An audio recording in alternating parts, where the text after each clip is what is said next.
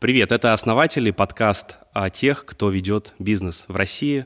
Меня зовут Денис Кутергин, я сооснователь маркетплейса Юду. А я Эдуард Гуринович, сооснователь компании carprice.ru. Сегодня наш гость Павел Гительман.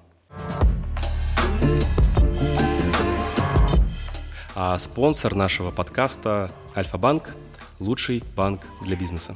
Запустите бизнес бесплатно с Альфа-банком.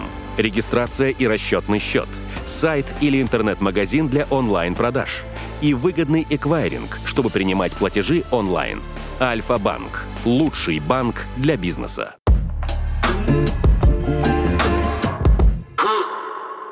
Хотели мы вот с чего начать. У тебя очень большое хозяйство, вообще твоих проектов, интересов жизненных, бизнесовых, медийных. А можешь рассказать, вот э, Павел Гительман сейчас, угу. кто ты есть, и а, что сейчас из всего многообразия занимает больше всего времени у тебя и энергии? А, да, ну, во-первых, благодарю, что пригласили. Вас очень хороший проект. Спасибо. Правильно дело делать. Сейчас я человек, который сижу на подкасте, который называется «Основатель». Я общаюсь с вами. Э, через дорогу, кстати, находится офис. Э, О, RTA. серьезно? Да, вы, вы ходите по набережной, прям можно видеть логотип, он вам машет. Э, но я отвечу на твой вопрос. Но я хочу вначале рассказать, что это очень важно для меня. Э, сегодня особенный день. Э, сегодня день памяти моего дедушки. Он Михаил Гительман. Он был главный судьей города Чита, город, где я родился. Такой знаменитый человек в нашем городе. Я никогда это не рассказывал публично, ну, про дедушек, про родителей упоминаю. И для меня это такая большая гордость. Я недавно э, не поселился узнать, что ему собираюсь даже мемориал поставить э, в городском суде. Э, там нашел текущего главного судью города. Там договорился поддержать этот проект. Надеюсь, даже получится в феврале поехать на открытие. Поэтому сегодня для меня такой особенный день. И поэтому эти... Раньше люди книги много писали. Вот, а сегодня мы подкасты пишем. Поэтому я э, утром проснулся с мыслью, что хочу вот этот разговор посвятить ему. Э, ну, знак такой э, благодарности, что у меня такие корни есть. Действительно, уникальный человек. То есть, представляете, в период после там, Сталина, да, когда все-таки там, ну, к евреям были особые отношения, скажем так, стать главным судьей города — это социальная, очень серьезная ответственность. Да. Он такой большой профессионал, ответственный человек. И я знаю, что в его жизни были ну, тоже сложные ситуации, там и бандиты, хотя говорят, что в СССР этого не было, но по детским рассказам мне говорили, что всякое бывало, и угрозы, и, и опасность, и так далее. И я знаю, что он очень вот, порядочно относился к своему делу. Поэтому сегодняшний подкаст, разговор хочу посвятить э, своему дедушке Михаилу Гительману. Слушай. Очень круто. Самое смешное, что у меня у дедушки сегодня тоже день рождения. Да ладно. Абсолютно. Абсолютно. Вот, э, ну, дедушке, получается, 83 э, года, да, до сих пор жив, здоров, все прекрасно себя чувствует. Правда, судьей никогда не был, не в городе чтения. Ну, повезло. Я вот, у меня, я не застал э, своих дедов, к сожалению. То есть я только вот так по воспоминаниям. Вот. И э, они для меня, ну, какой-то такой вот мифический образ, особенно оба фронтовики. Mm. Вот, и, конечно, помню, когда папа там в детстве рассказывал истории, ну, то есть для меня mm. это что-то такое, как бы, с одной стороны, очень родное, но с другой стороны, какое-то вот неосязаемое. То есть вот на уровне какой-то мифологии, правда, что были такие у меня крепкие деды, деды которые там работали машинистами, водили эти паровозы, вот, воевали. Ты же сам тоже на военном учился, да? Я, да, у меня и сколько я, третье, третье поколение э, военных, вот, но но бросил. У меня, у меня прервалось. Ну, я, знаешь, у меня, у меня брат старший, он пошел по этой э, линии, он сейчас э, полковник ФСО, и вот я решил, что раз как бы старший брат династию продолжает, я могу поэкспериментировать. В принципе, Пошел на каких-то... бизнес, в неизвестность. Да, потренироваться на каких-то других экспириенсах. Ну, ты спросил, э, я не ответил на твой вопрос. Ну, что, чем сегодня занимаюсь? Э, ну, э, первый бизнес, который открыл рекламное агентство RTA, компания, ну, так уже на более-менее зрелой фазе там, объем бизнеса ну, измеряясь миллиардами, она входит там, в топ-5 э, самых крупных агентств в России, рекламных, интернет-маркетинга. Э, там какие-то проекты я инвестировал и продолжаю рассматривать э, интересные проекты. И э, сегодня вот мой фокус внимания на таких два проекта. Это YouTube, Мы снимаем фильмы, снимаем контент. Э, и я из этого планирую в перспективе сделать такое телевидение нового поколения. Что-то как типа Discovery Channel или там то, что было MTV для нас с вами в 90-е. Вот как-то мне кажется, что сегодня в мире медиа давно не происходило чего-то такого интересного. Вот мы исследуем, изучаем, как этот рынок устроен. У нас сейчас, вот я недавно посмотрел, там на днях было уже 59 миллионов просмотров у всех наших фильмов. Суммарно на канале. Суммарно, да, да, да. Очень круто. Вот. И это такой тоже для меня интересный опыт. Потому что вот есть те, кто будут зрители с нашего канала, я вас тоже приветствую.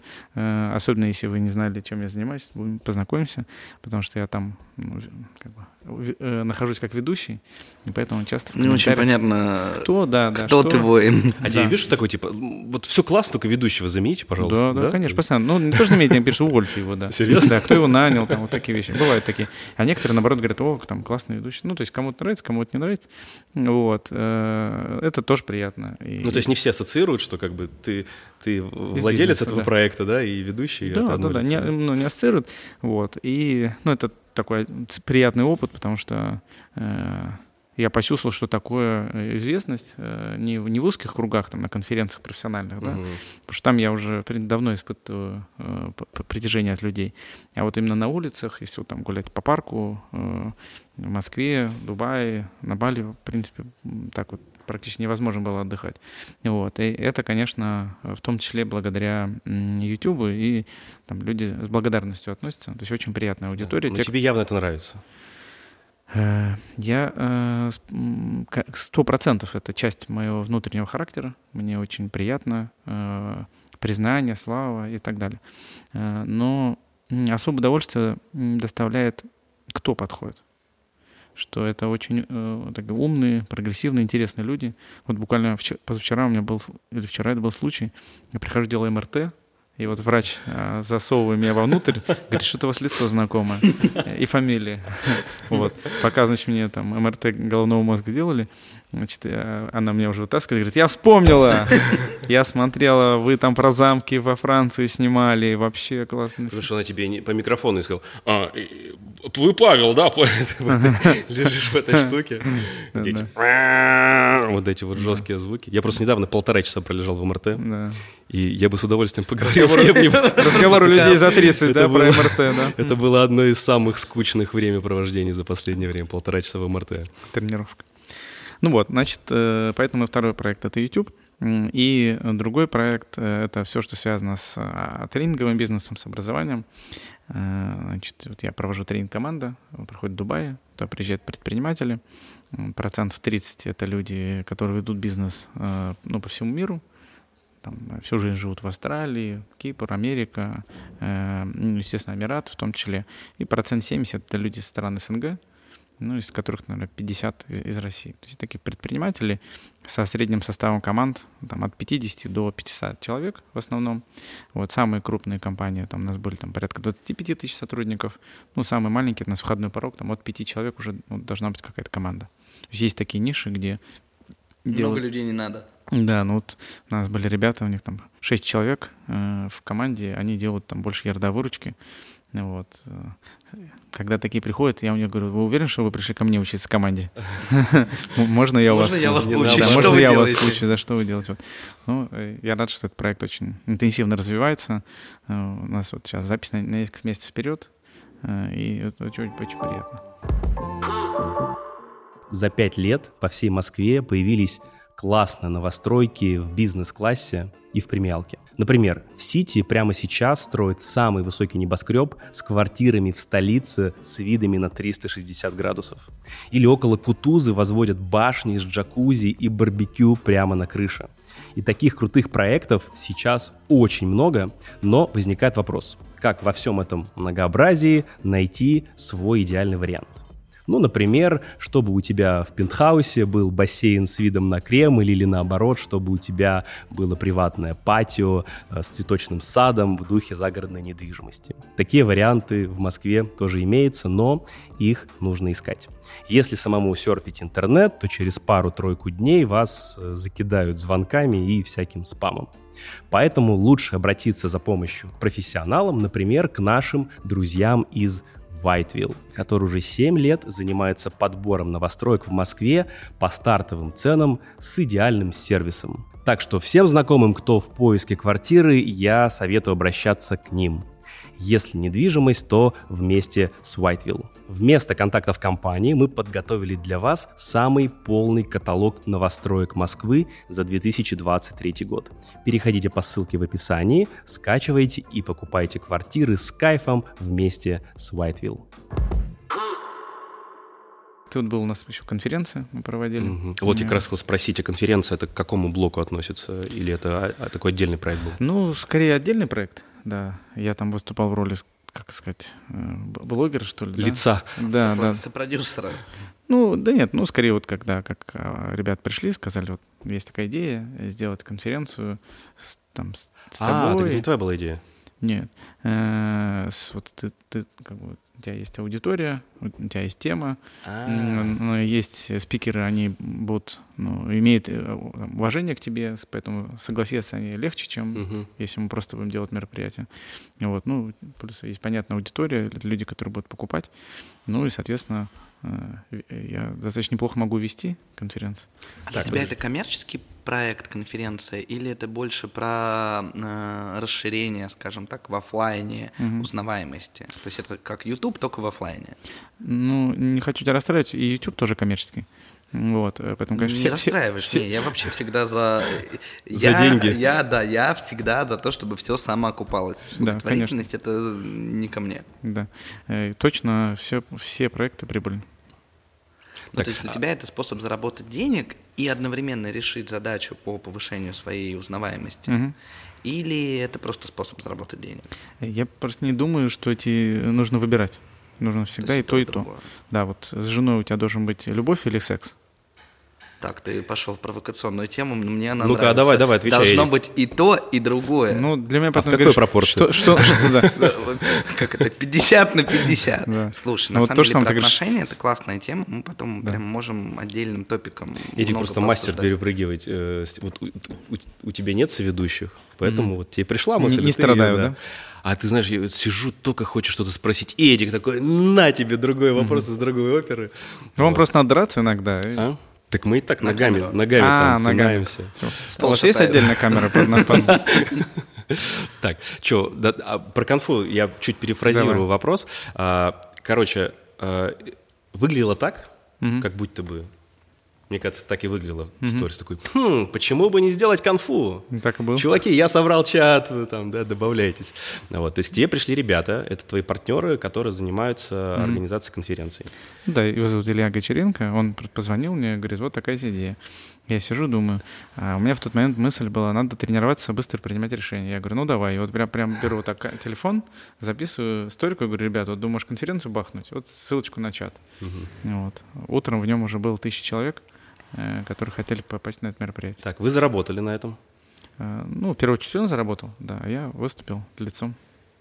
Но Ну, тоже немножко он мне То есть в заплатил. целом можно уже поздравить. Я общался недавно с ребятами, которые тоже занимаются конференциями, которые сказали, что в целом, если ты в нуле, это уже в России офигенно. Ну, то есть, да, ты потом какие-то сайт, проекты там на этом можешь запустить, у тебя какие-то долгосрочные там контракты, клиенты и так далее. Но, типа, если хотя бы не в минусе, уже здорово. Они просто не умеют делать мероприятия, поэтому такие проблемы. М. У меня просто был вопрос, типа, а как ты сам сделал, если это твой первый опыт, ты явно должен был все ошибки собрать, но ты ответил, что... Да, что сам все не делал с нуля. Не, Во-первых, э, я первую конференцию свою сделал 8 лет назад на 2000 человек, и мы организаторы самых крупных конференций в России по маркетингу. Привозили Walmart, Uber, Amazon, Facebook, э, и, поэтому конференции в моей жизни достаточно давно присутствуют. Я предметно понимаю этот бизнес в деталях, э, все узкие места, как сделать э, регистрацию, как сделать значит, спикеров, как подготовить контент, как проверить свет, звук. Поэтому э, ну, даже предметно в этом разбираюсь. Но но это не значит, что нужно это управлять самому. Я прикидывал так, абсолютно на коленке, что вы миллионов 50 должны были заработать, потому что вы полностью весь зал утрамбовали Мгм. людьми. Я не знаю, какой был средний чек, но так примерно, там, исходя из Мгм. там VIP-билетов и Мгм. самых обычных. Мгм. Это похоже на правду? Э, Ну, даже побольше, думаю. Побольше, да? При этом, при этом, Часть мест сто процентов были бесплатные, потому что всех я, нас... я учел, да, я учел, что... А какой процент примерно, кстати? Я не могу сказать. У нас, значит, э, бесплатный кто был? Это либо, например, пресса, либо это блогеры, ну, вот, как сказать, партнеры, да? Ну, например, я вот, честно сказать, не знаю, ты на самом был мероприятии? Не доехал? Нет, я ну, был поскольку ты был мимо. спикером на вечер, да, то наверняка мы Мгм. тебе давали билет на... Или у тебя была возможность, прийти Более бесплатно. того, мне написало несколько десятков человек, Мгм. месяца за два вот начали Мгм. писать и в инсте, и в телеге. Как а, блогеру За тебе, да? анонс, как блогеру. И я Мгм. еще отвечал, говорю, ребят, я выступаю, мне не актуально. Да, да. Потом я понял, что это как бы разные люди. боты. Да. Не знаю, боты, не боты, но, в общем, в какой-то момент я стал игнорить. Но это просто была атака. То есть и, и в Инстаграме, и, и, и в телеге. Э, Кстати, не забудьте подписываться. Я действительно известный блогер, у меня очень большая аудитория, поэтому мне даже, видите, предлагают выступления. Да. Ну да, то есть были вот, э, назовем так, б- блогеры, да, э, те, кто лидеры мнения, кто поддерживали проект, там им предоставлялись билеты. Э, И еще у нас была отдельно аллея, это клиенты RT. Соответственно, там было выделено несколько человек, по-моему, было их порядка 200. Э, И, наверное, вот там партнеров, еще, еще, может быть, там еще тоже в районе, в районе 200. То есть, наверное, что-то цифры в районе 400 были вот либо партнеры, либо э, вот коллеги, друзья. А всего сколько тысяч было? В зале было порядка двух. э. И онлайн еще тоже Ага. примерно, по-моему, то ли полторы, что-то такое. Так, значит, ближе к 60 вы заработали, скорее всего. У меня вообще таргет был 50-60, окей. Так, но при этом расходы были охереть какие. Расходы У вас было охереть. три локации, ну, то есть помимо концертного Да. зала и было мимо Да. полностью Да. забитое. Ты еще онлайн не заходил. Ты, там было Не вообще... заходил. это мы революцию совершили. Вообще такого никто еще никогда не делал. Я вся, был, э, то есть у меня всегда мышление продуктовое. То есть э, что значит продуктовое? Надо понять, как сделать клиенту классно. То есть э, результат твоей работы — это всегда счастливый клиент. Если ты не сделал клиента счастливым, довольным, значит, ты не сделал продукт. И вот все онлайн-конференции или онлайн-трансляции, ну, мы, карте мира, это полное говно. Ну, ты, ты не хочешь их смотреть. И вот ты хоть одну конференцию онлайн хочешь купить, вот какое-то желание не возникает искренне. Э, вот. Но люди покупают что- из-за фома, да, и чтобы не упустить какую-то возможность. Но вот мне не хотелось, чтобы люди платили деньги, чтобы не упустили возможность. Мне хотелось, чтобы они остались довольны. Я думал, что сделать? И я понял, что вот обычно как происходит онлайн-конференция? Ну вот выходит спикер, он что-то говорит, это еще более-менее нормально, если спикер хороший. А дальше что? Перерыв, какая-нибудь заставка, не бог еще реклама и так далее. Ну что за неуважение к людям? Что, дебилы, что ли? Вы так конференцию делаете? Я х- я при этом понимаю, что есть спрос на онлайн, надо какое-то найти решение. Ну, как сделать классно? И мы просто, это, конечно, невероятно. Я очень благодарен команде, которая справилась с этой задачей. Значит, идея следующая. Значит, нужно сделать реалити-шоу. В перерывах. Э, вообще весь день. И у нас прям с утра был отдельный ведущий, который жил на площадке. э, И Виртуальный. Реальный. А, реальные транслировали Реальный. в онлайн. Реальный ведущий, вокруг которого ходили камеры, и вот как за стеклом он жил внутри площадки. Ну, Потом зашел на регистрацию, потом может пойти на закулисы, как там спикера там гримируют, и с ним там что-нибудь спросить, и все это в онлайн транслируется. Люди из онлайна могли ставить ему задачу, что сделать дальше. Например, пойди сходи в туалет, сходи в платиновую зону, пообщайся с этими богачами. Ну, такой вот. Э, Потом, э, э, а он очень харизматичный парень, это тот же, который потом был соведущим со мной, то есть помогал часть. Он говорит, все, ребята, сейчас, сейчас я выйду, буду на барабанах фигачить, смотрите, меня шип камеры переключаются, он там потом э, там он представил, например, спикера, сидит в зале, его камера снимает, он говорит, так, так, все, тихо, смотрим, смотрим. И э, ну, такой заботы об онлайн-зрителях, я думаю, никто не осуществлял. Но звучит все красиво, но э, поскольку мы с вами про бизнес, то дальше же вся вопрос экзекьюшена. Идея это классная. Но когда я Кроксу сказал, что мы хотим такое сделать, они у виска все покрутили, потому что сказали, это невозможно. Но чтобы это произошло, нужно, чтобы мы построили отдельную Wi-Fi сеть по всему Кроксу чтобы он, ну, чтобы напрямую транслировать. Причем нагрузка серьезная, да, потому что это же онлайн-трансляция, то есть качество должно быть высокое.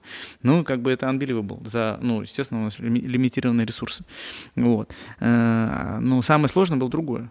Самое сложное было то, э, что, ну, как бы идея была, типа, ну, здесь он постоял, камеры поснимали, он поболтал, потом что-нибудь рекламу попоказывали, он перебежал куда-то. Я говорю, нет, это не подойдет. Мы должны заботиться о, о нашем клиенте. Даже если он там покупает там, за 10 10 тысяч рублей, сколько там стоил онлайн, мы должны сделать лучше. Мы должны делать бесшовную вещь. ну все, режиссеры, технари, Самым они, они снимают. готовы были. Так, смотрите, как было сделано. Были зоны, ну, то есть весь Крокус был зонирован разными Wi-Fi точками, потому что единую Wi-Fi точку ты не можешь сделать. И режиссеры отдельно сидели и ловили момент. Значит, вот представьте, вот идет здесь ведущий, вот в этой зоне его снимают камеры. И ведущий переходит в соседнюю зону. Там уже стоят другие операторы, и в эту секунду нужно поймать, чтобы бесшовно сделать склейку. В онлайне. Э, по всему Крокусу. Начиная от туалетов, раздевалок, гримерок, за кулисием, зала. Ну, а там территория-то не маленькая, да, не знаю, сколько там тысяч квадратных метров. И, и, и, и никто из зрителей даже не заметил, что это было. То есть делали все бесшовно, сидело, сидели люди профессионально, которые только над этим. Поэтому это огромная репетиция, э, чтобы вот это всё- вообще, в принципе, проверить все эти точки. При этом нужно было оставить полную свободу этому ведущему. То есть не просто, что он идет по шести точкам и все понятно, а что реально зритель из онлайна мог управлять и ставить ему задачу. И он мог реально подойти здесь поболтать подольше, здесь поближе, чтобы он сам ведущий себя более-менее чувствовал, чтобы это не сковывало его поведение. Да? Поэтому, ну, и, по крайней мере, вот технические ребята, кто это делали, они мне сказали, что в мире никто так не делал. Ну что, ну точнее, понятно, что те, кто делали, это уже, ну, с другого Там масштаба продакшена. подстанция ходила, Да, да, да, да, другого масштаба продакшена, да, то есть это не то, что мы все-таки небольшой проект. Вот. Поэтому, ну, говоря там про себестоимость, конечно, поскольку э, задача в первую очередь сделать клиента счастливым, довольным, э, там существенная часть этих средств, э, в принципе, ушла. Вот. Но для меня юридически, я, я там выступал только лицом, поэтому меня просто какой гонорар, как человек, который помогал этот проект совершить. Вот. Он был фиксированный, поэтому... Хотел бы повторить еще раз? Там узкое место спикера. Э, То есть тот уровень спикеров, который у нас был, достаточно нелегко их пригласить. То есть там э, Андрей Кривенко, это было первое выступление в его жизни публичное. Насколько мне известно, он больше никогда на конференции до этого не выступал больших. Однажды в клубе 500, я знаю, он там выступал, но это скорее закрытое в этом смысле мероприятие. Андрей Мельников, Глория Джинс, тоже первое, первое выступление в жизни. У него там в интервью-то все, там пару-тройку штук. Вот. И вот эта вот такая эксклюзивность, она э, тяжело дается. Это во-первых. А во-вторых, э, как бы те, кто занимается конференциями регулярно, они знают, что чтобы билеты продавались, надо позвать какого-нибудь там медийного э, человека, который желательно курсы продает, потому что, значит, у него есть аудитория, готовая платить за встречу с ним. А поскольку у нас спикеры, которых широкая аудитория, к сожалению, не знает, то э, в основном люди покупали там те вот, кто там, меня хорошо знают или доверие э, есть. Вот, поэтому там, ну, наверное, процентов 70 э, покупок это вот э, наша аудитория, так или иначе. Еще больше контента от основателей в нашем сообществе ВКонтакте. Вот кажется, что конференция там гармонично может сочетаться с личным брендом, да, с проектом твоим личного бренда. И ты честно сказал, что тебе это важно, нравится, ты получаешь удовольствие от этого. А, но при этом YouTube ты начинал как проект вот похожего с нами формата, да, интервью с предпринимателями, Да. А, судя по просмотрам, кажется, что оно не полетело прям вау-вау-вау, Мгм. и ты стал экспериментировать. Мгм. Вот так ли это? И для чего ты экспериментировал? Какую цель ты ставил? Только просто про узнаваемость или там еще какие-то скрытые смыслы были? Да. Ну, э, во-первых, насчет небольшого количества просмотров, они примерно в три раза больше, чем у вас э, с этими людьми Это были. а- относительно, Я шучу, шучу, шучу. относительно с последующих видео. То есть это не с позиции а, обесценивания. Да, я просто хотел тебя потроллить, все нормально. Э, Вот. э, это- А я очень искренне реагирую и говорю, да нет, да не хотел я тебя здесь обидеть. Открытые А правда? Правда? Короче, серьезно? понял, да, Правда, что он, э, видишь, его, короче, триггерит э, страх обидеть других. Понял. Э, Будем на Не, этом... меня на- триггерит будем на страх этом- того, что что, правда серьезно, да? Да, конечно. Вот. Ты, ты, ты прям посмотрел. Ну это сейчас у тебя набежало, сколько там, за несколько Не, если сейчас посмотреть, то в 7. В семь раз? Да. Да не, он, он не мог так хорошо готовиться. по-любому. Извините. Ну, Паша ну, такой ночью вчера, да, блядь, сколько было у меня в тот момент. там, Не, ну я примерно понимаю там порядок. Вот. Э, Например, Владимир, Владимир Михайлович Седов, у нас там, там 700 тысяч просмотров, самое популярное интервью в его жизни. Ух, офигеть. Вот, да. То есть второй популярность там 200 тысяч на Форбсе. Но в какой-то момент стало понятно, что вот сегмент контента для предпринимателей, он все равно имеет такой потолок. То есть даже самые успешные каналы в тот период, там Евгений Черняк тогда много снимал, у него все равно там было ну 200-300 тысяч просмотров. Да, там у русских норм тоже на самом примерно там такие же цифры. За- Понятно, там есть исключения. Если Галицкий пришел, то понятно, у тебя будет 2 миллиона. Если там Татьяна Бакальчук, у тебя будет 2 миллиона. Да, если Юрий Миллер, тоже будет 2 миллиона. Ну, таких людей, в принципе, вот Все. Пальцы одной руки. Да, да. Еще и, Паша Дуров есть. Павел, Павел, да, если придет, будет побольше, наверное, но пока он никому не пришел. Э, соответственно, дальше очень просто. Ну, как бизнес, да, любой проект должен масштабироваться. Вот. Если ты видишь где-то узкое место, значит, надо что-то поменять. И я стал искать э, разные варианты, что можно сделать, чтобы эту игру поменять. Стал расширять тематику, там, приглашать людей из науки, приглашать людей, которые книги писали. Вот. Для меня большая гордость, у нас есть э, выпуск с Ицхаком Адизесом, ну вот, я вот, э, вот аудитория вашего канала, я это так достаточно релевантно, я прям очень рекомендую. Ну, это легенда. Если, не дай бог, есть кто-то, кто смотрит это видео и не читал его книги, выключ, выключ, выключайте этот подкаст. Мы ничего здесь не будет полезного. Не, в сравнении... сейчас, погодите, не выключайте. Да, не, подписывайтесь. Подпишитесь, поставьте лайк. И потом. И потом выключайте. Хорошо. Ну, полезнее, чем прочитать его книги, мы точно здесь ничего не дадим, при всем уважении к коллегам. Вот. И вот интервью с ним, я считаю, одно из лучших своих работ, вот как в, в этом жанре жанре, вот, хотя там немного просмотров, потому что, на, ну, понятно, на узкую аудиторию, вот, ну, и как бы я искал. Все, потом мы на Бали отдыхали, или жили даже мы тогда, и э, я думаю, а мне вот интересны люди, которые реально приняли в какое-то решение и вот прям выбрали другую страну. Я думаю, это же серьезное в жизни решение. Тогда еще не было э, СВО и каких-то э, таких политических проблем. Просто ну, это же вот это же серьезное решение полностью куда-то переехать, да, вот всю семью перевести. Это же как-то как люди же выбрали это. Вот как они выбрали, что именно здесь они будут жить. Не где-то в другом месте, а именно здесь. И я думаю, надо с ним пообщаться. Мы стали это снимать. Вот. Э, ну, на ходу какие-то идеи еще рождались. И потом стали монтировать. У нас ничего не получалось. Потому что я хотел сделать фильм, в котором 34 интервью одновременно. Вот. Мне почему-то казалось, что это классная идея. Вот. Поменял несколько команд, которые пытались это, это сделать. да, да. И каждый мне говорили, что это невозможно. Но в итоге мы решили из этого сделать несколько выпусков, где-то четыре получилось. И они получили очень хорошую отклик аудитории. И оказалась вообще совершенно новая идея снимать сериалы про страны. А, то есть фишка как раз оказалась в том, что мы снимаем несколько серий про каждую страну. Потому что обычно travel-блогер приезжал, делает один выпуск и поехал в следующую страну.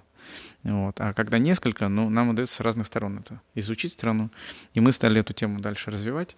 Э, и вот сегодня, приезжая в любую страну, мы просто все грани смотрим. Проститутки, якудзы, э, масоны, э, миллиардеры, бомжи, переехавшие, все подряд.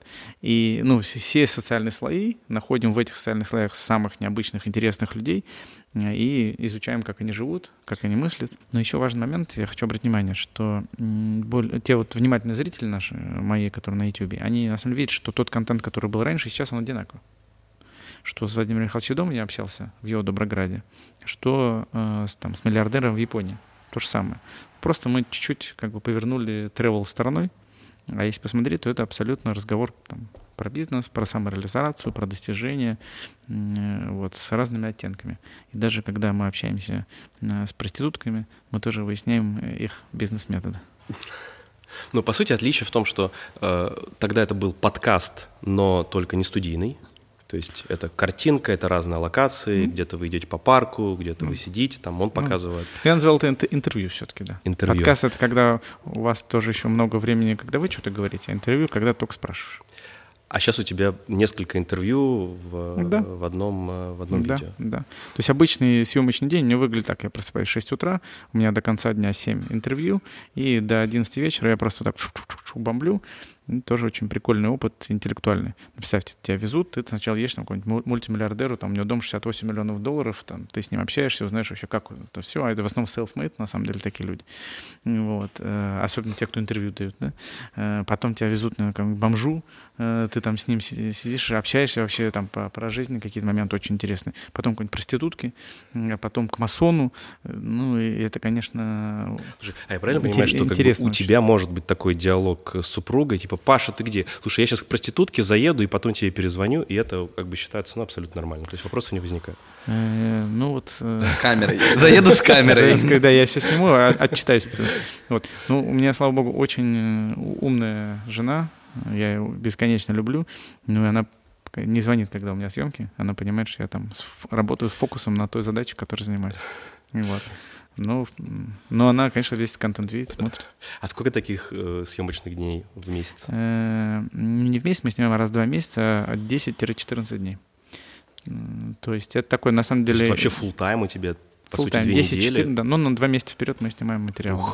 Это э, очень интеллектуально серьезное напряжение, да, потому что нужно же переключиться, то есть между сюжетами. То есть ты разговариваешь, и тебе надо понять, что ага, сейчас, то есть представьте, сейчас в эту секунду херакс, у вас там другой спикер, и у вас другая точка э, сюжетной линии, да, середина контента, и ты должен понять примерно на 20 минуте, о чем вы должны говорить в одном из восьми сюжетов, а у тебя уже там пятый-седьмой день э, каких-то съемок. И тут перед тобой сидит Равин, он смотрит на тебя, и ты такой, о чем мы говорить должны? И это очень интересный опыт, но классно тренирует мозги. Я Ты очень... же еще на английском очень много. И ты говорил, что тебе не очень хорошо на английском. Э, И это было вообще... Я когда об этом узнал, мне стало так приятно, потому что я тоже не очень на английском. Думаю, блин, вот респект, но что ты вообще не боишься, не паришься, ты берешь интервью, и тебе вообще пофиг, что человек может тебя не очень понять, что ты немножко косноязычен, потому что это вообще не твой родной язык. Вот прям огромное уважение. Ну, на английском это на самом деле можно зайти у меня под комментариями. Люди пишут там, как бы, с одной стороны, кто-то пишет, что я полный дебил, что нельзя с таким уровнем английского, а у меня уровень английского называют, меня спрашивают, какой уровень там у тебя, advanced, там, upper intermediate, я говорю, Starbucks. Вот, э, вот у меня примерно такой уровень, там, типа, вот. И они говорят, как ты можешь вообще вот с таким уровнем, там, с шейхом снять интервью? Ну, ты вообще как, ну, вот, ну, с приближенной семьей, да? У нас один из популярных выпусков про шейха. Как ты вообще, ну, а как, а что делать-то? Ну, у меня очень простая формула, я могу рассказать, просто не, всем, не, все, не все меня после этого будут любить. Она выглядит очень просто. Э, Вопрос же я могу сформулировать? Могу. Да. Ну, они что-то отвечают. Потом, потом на монтаже поймем. Конечно, но он, я что-нибудь у него спросил, там, how you achieve your success? Он что-то там рассказывает, что там я, вау, it's incredible.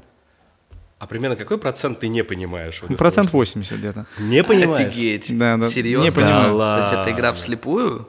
Ну, почти, ну как? А, ну, он же, они что-то говорят, ну, какие слова я примерно понимаю, вот, потом он что-нибудь э, говорит, говорит, потом он там раз упомянул там что-нибудь слово team. О, я team знаю, я такой, о, ho- how you hire your team? Следующий логичный вопрос – переход. Да, да, да. Так, Денис, То есть, мне кажется, Мы, есть мы слишком хорошо челлендж. готовимся. Нет, есть новый челлендж. На английском, да? Да. Вот. Но потом смотрите, я же, во-первых, знаю, что мы потом переводим, поэтому вот эти все баги, они в переводе все-таки там более-менее сгладятся, и для зрителя все равно будет классно. Вот. Э, Во-вторых, ну тоже практика. Вот. Но я думаю, что я самый неадекватный э, человек, А, который это беру это же на круто. Это же, это же навер- наверняка, но, но самое интересное, что они как бы не, не, палят, не палят. Да, они, они, ну, то есть я так очень увлеченно слушаю. Вот, но мне правда интересно, я стараюсь их почувствовать, стараюсь их По понять. глазам прочитать. По Слушай, глазам? а почему Да. ухо, там, режиссер, который тебе будет переводить, э, задавать Ну, вопросы? э, наверное, идея хорошая, но представляешь, насколько это вырастет себестоимость. Потому что нам, мы же едем в другую страну. А, То есть надо его Плюс один человек в команде, который... Ну да, ну это плюс один человек в команде, Так он который... удаленно сидеть. с, с- Нет. какая разница? Все равно Там тоже он- проблема с, с Wi-Fi точками будет. Да. Потом смотрите, это на самом деле с- э, это вы просто другой жанр снимаете, да, а у нас э, э, производство, ну, мы считаем очень простую эту метрику. Вот у нас есть час съемок, сколько из них мы произвели контент. И из-за того, что у нас передвижение, да, то можно э, из 10 часов, ну, там, прям 5 часов просто собирать булки.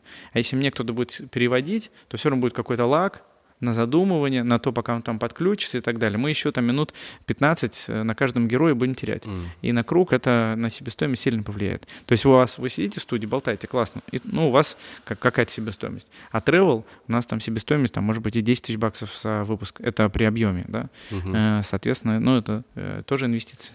Нет, я как человек, который 15 лет носит слуховые аппараты, который считает тот же наушник, и вот нам проблема лага 15 минут, вообще не верю, включаешь телефон, параллельно все слышно. И нет, все равно нужно настроить, нужно, чтобы этот человек там сел, он сел, должен сидеть в другой комнате, чтобы он не мешал. на Он вообще может сидеть э, Да. в Питере, в Я понял. Ну, смотрите, чтобы не тратить на это время, э, это в любом случае э, часть того, чего нужно координировать. На, на объеме это все равно повлияет на производительность, а у нас, как бывает, например, вот, например, я ездил, снимал замминистра финансов э, Эмиратов, да, вот я к нему за- захожу, да, он, э, э, я говорю, сколько у вас есть времени с нами пообщаться Ну, на английском? Он говорит, 10 минут. Все. Все, начинаем, да. Да, все. И я понимаю, что у меня каждая минута для меня ценная, и мне нужно из нее сделать контент.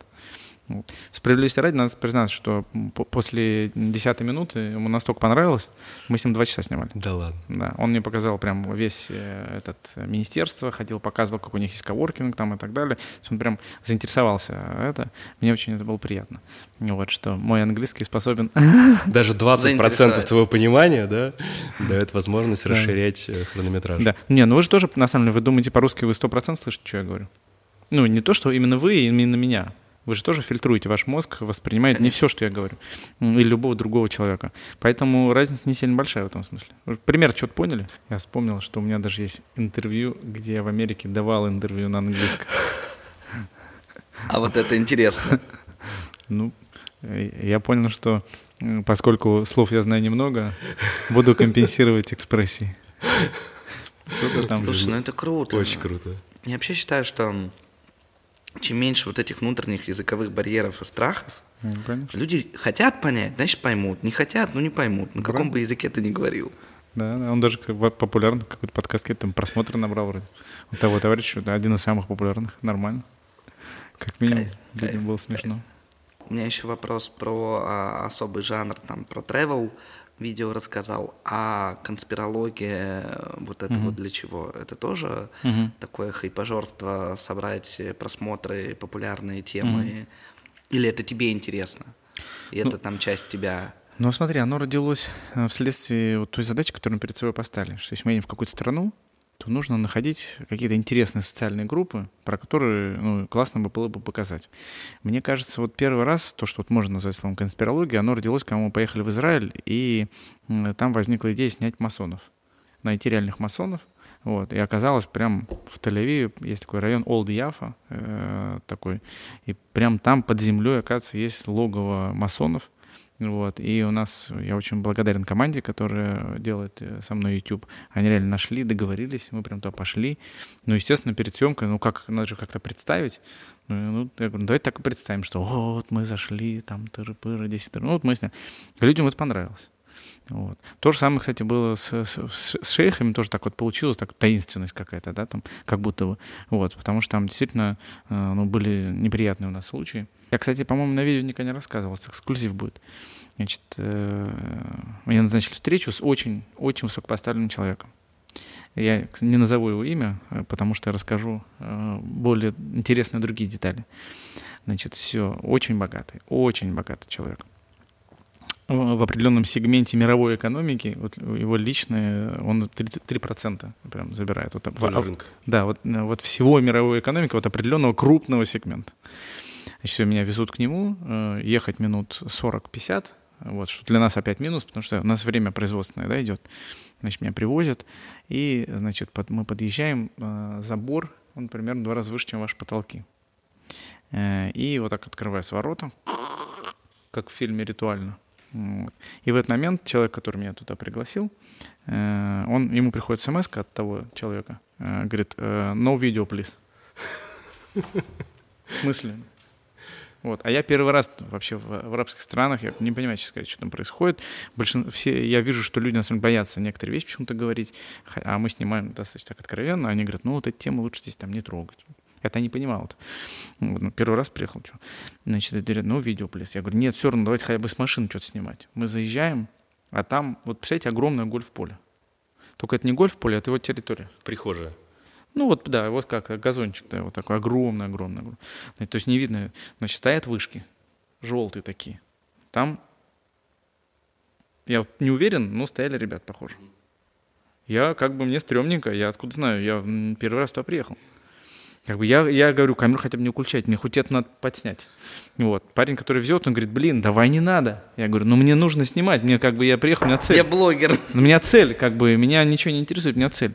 Все, значит, мы, мы приезжаем, выходим, это ночь, ну вечер очень поздно, ничего нет. На всем этом огромном гольф-поле, где я не вижу края, стоит одно здание, одноэтажное.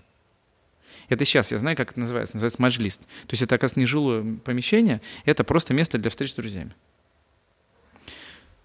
И мы выходим, там везде такие ребята стоят серьезные. Пиджаки, там машины, все вот эти номера их, вот вы знаете, там коротенькие. Красиво. Да, вот эти роллсики, все.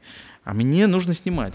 Мне как бы, я понимаю, операторы уже, мне кажется, в штаны все там навалили, а, как, а я понимаю, мне надо контент. Мне какая разница? Я, мне тоже страшновато. Я такой, ну, ну а что, как бы, надо, значит, э, никто не, с нами не встречает, никто с нами не разговаривает. Что происходит, непонятно. И один из вот этих амбалах охранников, он такой, ну, типа, показывает, что все там. Я такой, ну, хорошо, пошли. Вот, мы, значит, идем, обходим это здание. Вот представьте, ночь, темнота полная.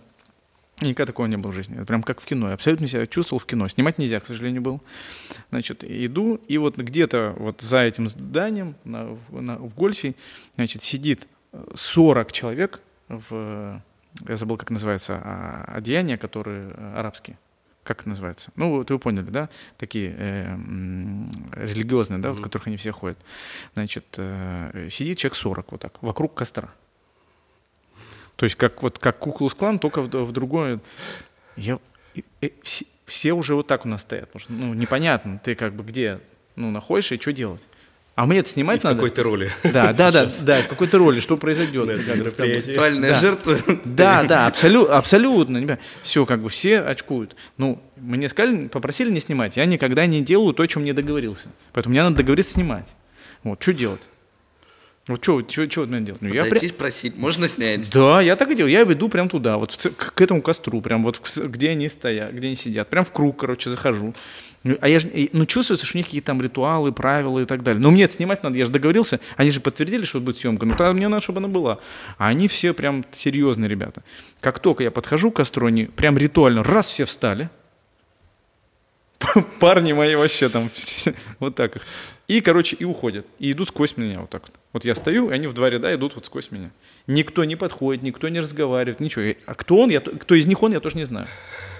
Ну, что делать? Значит, вот они так ушли, и вот один из охранников такой. Еще дальше иди. Ну, типа, не, обратно. Ну, все, значит, мы, я иду в это здание, они, они все в это здание зашли, я то, что захожу, значит, операторов моих так отодвинули в уголочек, никто не разговаривает, никто не объясняет, что происходит. Я первый раз в арабской стране. Все очень стрёмно. Вот, ну, цель есть. Плюс я еще в шертелях, там, ну, жарко, они там все в одеяниях, там, часики всех дорогие. Вот. Значит, они там начинают еду себе накладывать, ну, там, кушать. Стол такой большой. Вот. Ну, я сел за этот стол к ним. вот они все кушают там. И вот товарищ, который со мной, он говорит, ну, говорит, вот это там, вот такой-то человек, вот такой, они там сидят в определенной иерархии, значит, кто вот самый главный, он вот этот, вот этот, вот этот, вот наш человек, вот этот. Вот, вот так я просил час. За весь час э, со мной никто не поговорил. Вот. Единственное, один раз что-то меня спросили, where are you from? Я сказал, I'm from Moscow. Вот. Ну, в общем, эта история так вот закручивалась, закручивалась. Э, ну, что могу сказать? Э, в итоге никто сниматься не согласился, вот. но мы все равно там подсняли. И поэтому вот эти кадры, где мы из-под машины прячемся, снимаем этот дом, друг, который меня привез, он говорит, пожалуйста, вырубай, вырубай, не надо. Я говорю, нет, прокомментируй. И он объясняет, что там происходило, так как он это понимает. Ну все, и мы это прям контент даже выложили.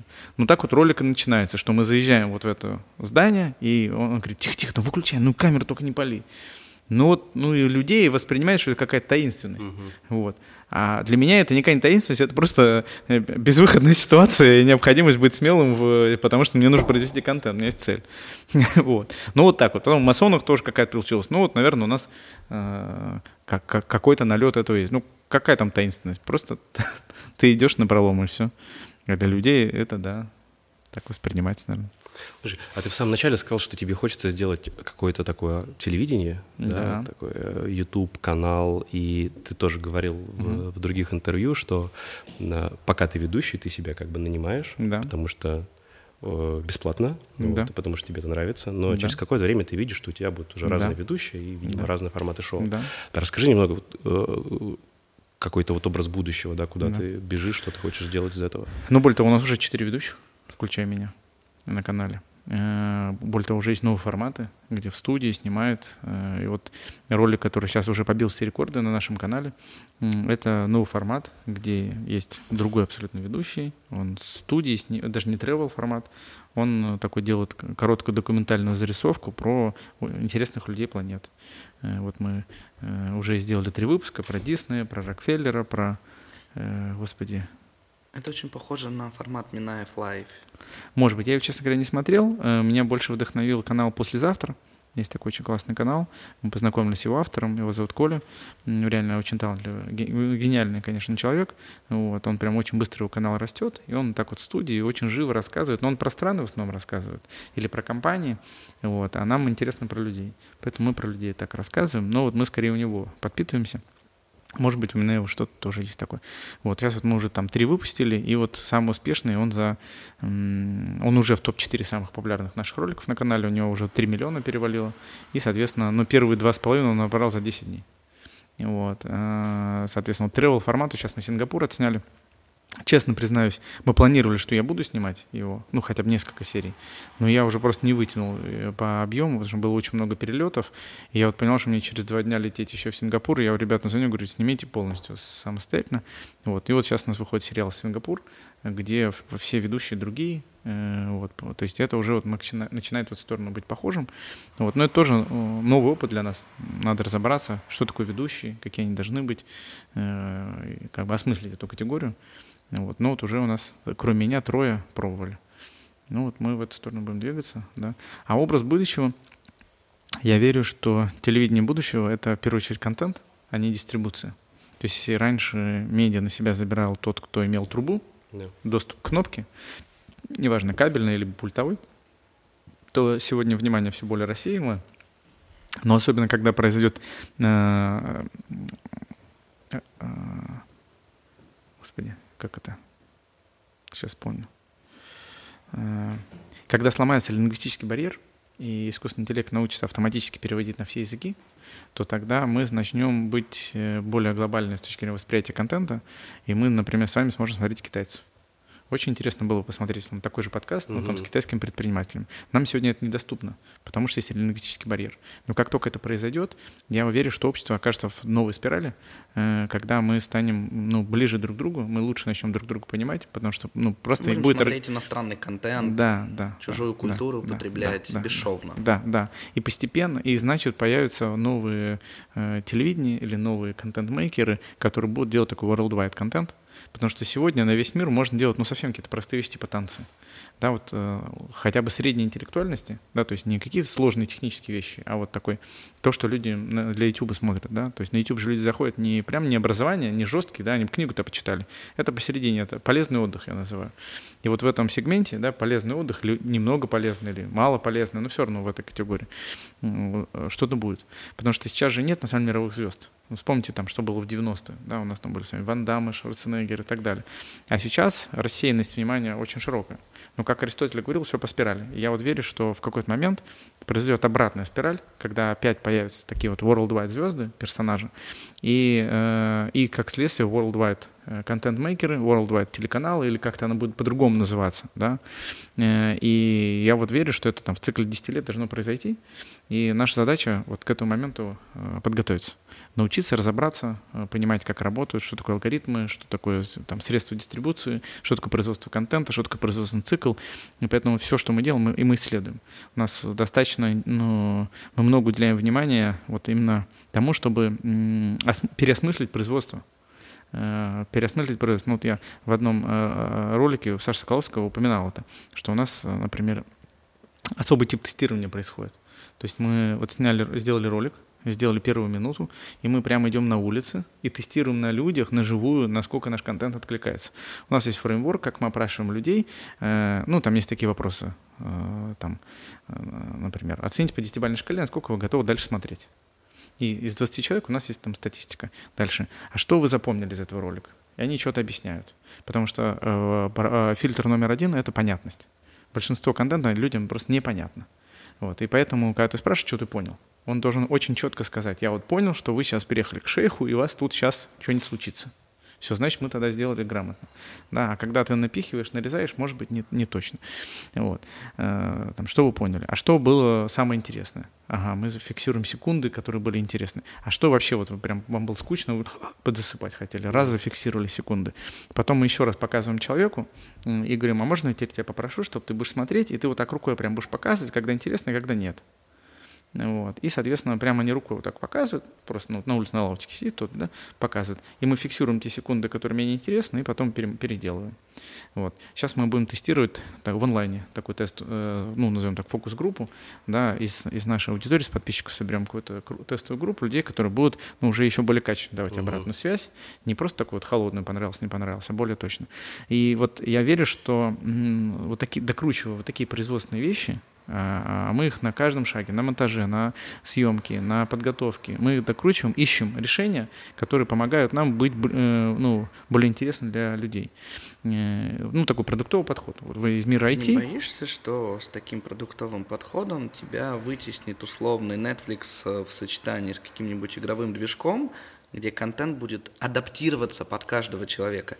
Не будет, будет одна программа условно там про замки Франции, да но все это отрисовано на игровом движке, mm-hmm. и мне интересны одни замки, мне одни замки показывают. Тебе интересны другие, другие. Денису третьи, и ведущие могут быть разные. Да. А все это генерится на лету. Mm-hmm. В принципе, технически это уже сейчас возможно. Берешь хороший да. игровой движок mm-hmm. и вперед. И ты не как офлайновый такой э, классический старый блогер с костом 10 тысяч долларов на там, час контента просто будешь проигрывать гиганту, у которого себестоимость, да, может быть выше за счет дорогих технологий R&D, но дистрибьюция на сотни миллионов аудитории э, компенсирует дороговизну этого продакшена и адаптирует контент. То есть нейросетки адаптируют контент. Не страшно? Ну, твой первый вопрос был, боюсь ли я э, или страшно ли мне? Мне точно не страшно. Точно не боюсь. Вот, это первое. Чем мне бояться? А, теперь по поводу того, во что я верю. Э, вот э, порно не заменило секс. Мне нравится эта тема. Э, Продолжай. Соответственно, поскольку порно секс не заменило, это просто разный жанр. Э, одни удовлетворяют одни потребности, другие другие. Я верю в жизнь, я верю в людей, я верю в то, что э, вот эта ну, настоящая часть жизни, она всегда будет оставаться. И я очень люблю технологии, сам ими пользуюсь, но вот я сейчас нахожусь там три недели в Москве. Я со своей семьей, э, с детьми взаимодействую там через фотографии, через видосики в Телеграме. И я благодарен технологиям. Ну как это может заменить э, вот, то, что я очень хочу обнять свою доченьку, очень хочу подержать на руках своего сына, очень хочу обнять свою жену. Это никак не заменить. Потому что вот э, жизнь, она все равно э, дает нам то, что не может никогда дать э, технология. Поэтому это разные вещи чуть-чуть разные вещи. Это первое. Второе. Э, то, что произведет там, нейронная сеть, они сегодня уже производят много контента. И супер, мы будем этим пользоваться, мы будем дополнять их, мы будем вместе взаимодействовать с этими технологиями и ну, подключать. Там, и сегодня вот, меня тоже там ребята балуются, там что-нибудь просят у чатиков, э, там какие-то идеи, мысли, еще что-то. Ну и, и берут. Но, например, Почему вот люди смотрят э, контент, который мы делаем? Или мы, и вот я вот прихожу на подкаст, а тоже есть люди, которые приходят на этот подкаст. Почему? Зачем? Нейронная сетка может дать все. Я предполагаю, что тот э, уникальный узор э, эмоционально-интеллектуальных переживаний, которые со мной происходят вот сейчас, он кому-то сегодня нужен, он кому-то сегодня откликается, и, и э, это, это что-то божественное, это что-то природное, не в том смысле, что во мне что-то необычное, а вот эта связь, она божественная. Ну, тебя родил кто? Природа, Бог, неизвестно. Э, ты уникальное творение. Вот для этого мы существуем.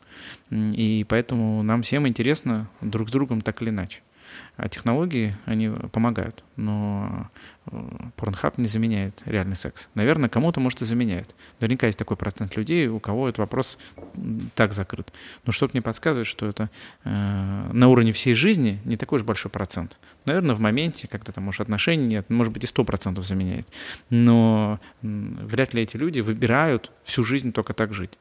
Вот те, кто прям выбирают всю жизнь смотреть порно вместо секса, ну, что-то мне подсказывает, ну, не может их быть грустные больше. люди. Э, ну, может, во-первых, грустные, во-вторых, ну, вряд ли их там больше 5%. Да, то есть, и, скорее всего, это, ну, категория отклонений, и, э, ну, дай бог, чтобы у них все было хорошо. Вот. Поэтому я точно не, не соревнуюсь с технологиями. Я человек, и то, что я делаю, я делаю из любви, интереса для людей. А технология мне будет помогать. Более того, э, я уверен, что тому же Netflix э, даже сегодня уже выгодно прийти ко мне и договориться со мной, потому что я буду делать контент классный. Э, то, что они просто еще это как бы не, не, не осознали, это с ним... Пусть посмотрят этот подкаст и придут. Конечно, нет. Я искренне, а что, кто-то может посмеяться, а я искренне считаю, что это их большая ошибка, что они до сих пор не пришли. Чем, чем раньше придут, тем выгоднее договорятся, потому что пока мы еще маленькие.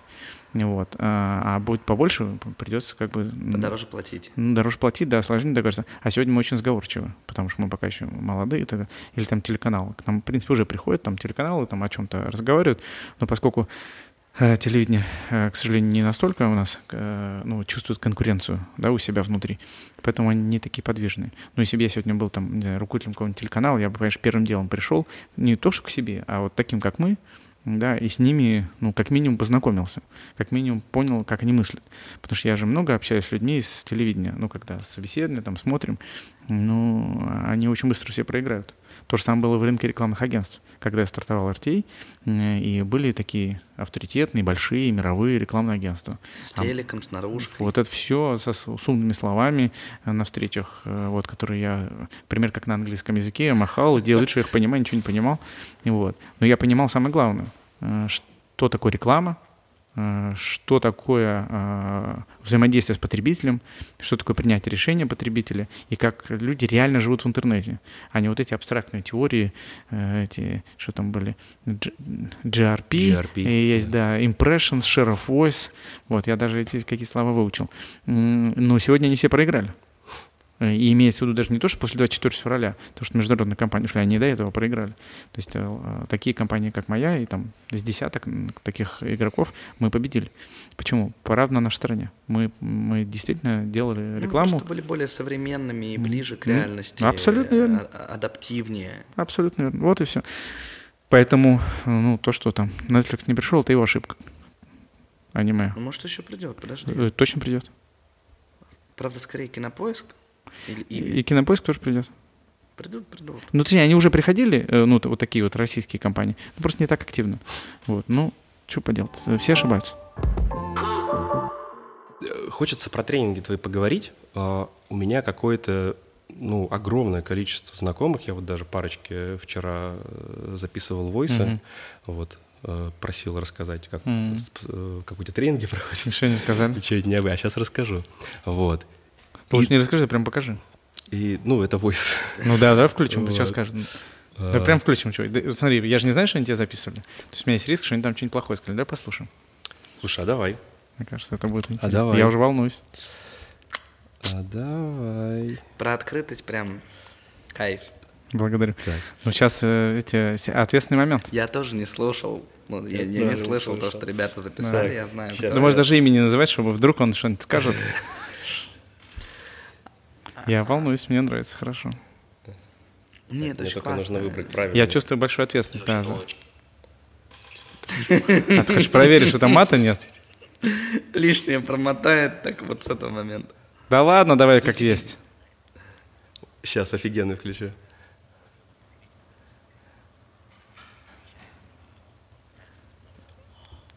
О, очень прикольно сейчас будет. А, Волнуйся, сейчас хорошо, хорошо. Да, блин. Гормоны играют. Да все включай. Так, о, все, нашел. Денис, так, я тебя люблю. Ага, вот в чем, вот он что боится. Короче, я честно пытался э, накопать, да, что-то.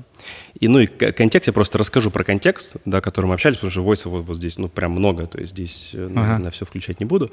Ну, вот, был такой, что, типа, вот, смотри, вот Паша, он такой вот, я, я выхожу в, в, в Инстаграм, и вот Паша такой выходит, весь такой блаженный, такой, ребята, я вас люблю, всем энергии, лучей. И я говорю, слушай, а он ну, так же проводит их, да, это вот, это какое-то, ну, какая-то Играет модная маска, да, и вот это вот, оно просто так модно, или вот он действительно такой, вот, и примерно вот об этом. Ну и вообще то, чему я у него, а, чем я вдохновился и чему я научился, это то, как он в... восхищается всем, а, то, как он, насколько он благодарен другим людям, и вот это восхищение, когда э, мы вроде в одном и том же месте находимся, но на меня это уже не восхищает, а он просто реально радуется такой, вау, какой у нас отель. Э, и я себя уловил на мысли о том, что мое отношение вот к миру, оно совсем другое. И, и он такой всем, типа, вот он приходит на завтрак, вау, какой завтрак, ничего себе, какая погода, в Дубае так классно жить, тут вон пальмы вокруг. А я уже такой, типа, ну просто, ну типа, ну окей, ну пальмы. То есть моя радость жизни, его радость жизни совсем разная. И он ее сам себе создает, вот это вот. Он себя сам накачивает а, этой энергией, и ему интереснее жить. А, ну, не знаю, как этот вопрос превратить, но вот а, я бы ему, наверное, такой вопрос задал, как прокачать это восхищение от жизни и как научиться так благодарить, как умеет благодарить он, потому что по нему прям видно, что он умеет отдавать. Ну и вообще то... Как прокачать вот этот восторг от жизни? Повторю вопрос. У нас появился вопрос, да, кажется? Ну, э, благодарю, не, к сожалению, по голосу не узнал кто это. Э, важно задать контекст. Э, тренинг посвящен теме команды. И один из пунктов, который мы исследуем в процессе этого тренинга, он называется как продукт для команды. Часто предприниматели думают только о продукте для клиента, для конечного потребителя. Но команда, с которой ты работаешь, сотрудники, ты тоже для них создаешь некоторую ценность. Начиная от культуры, Э, заканчивая э, финансовой мотивацией, офисом, техникой, том, как ты ставишь задачу, это тоже часть продукта, который ты несешь. И то, о чем он говорит, он, видимо, осознанно или подсознательно заметил э, еще часть продукта, который я тоже предлагаю создавать для сотрудников. Это то настроение, да, и то отношение, которое ты несешь.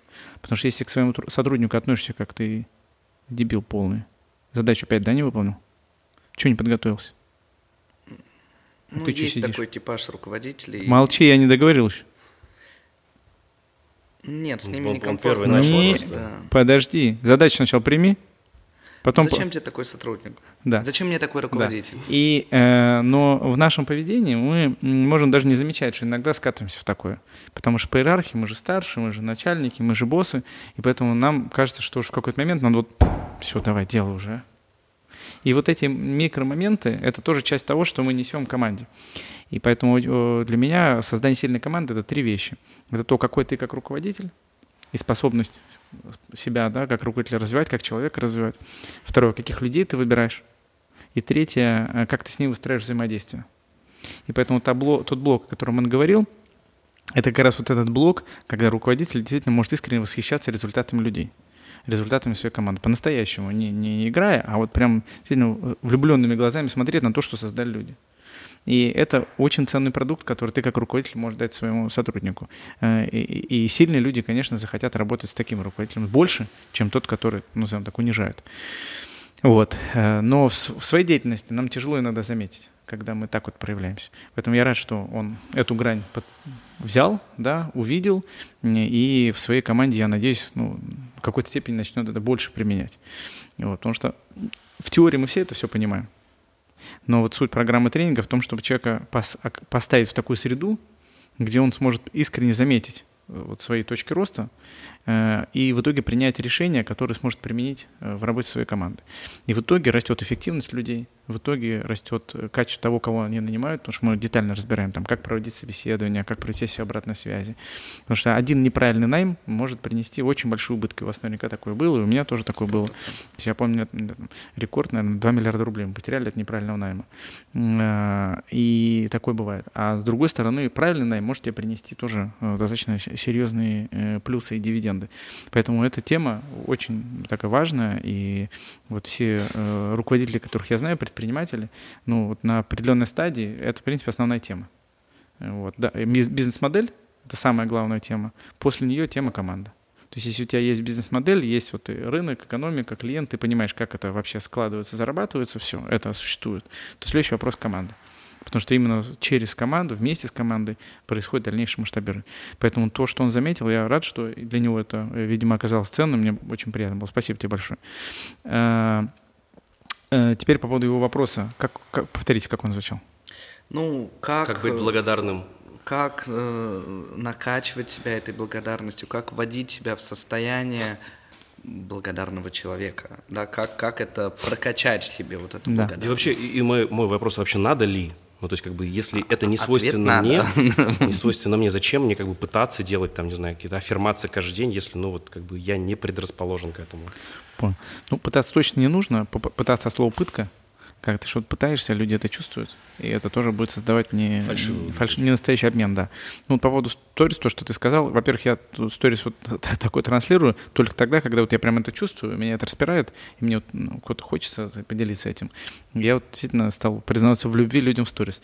Вот. Я, мне нравится, приятно, что теперь это считается, что это тренд какой-то, как ты говоришь, модно э, где-то стало. Мне это очень приятно. Значит, э, наше общество становится еще лучше.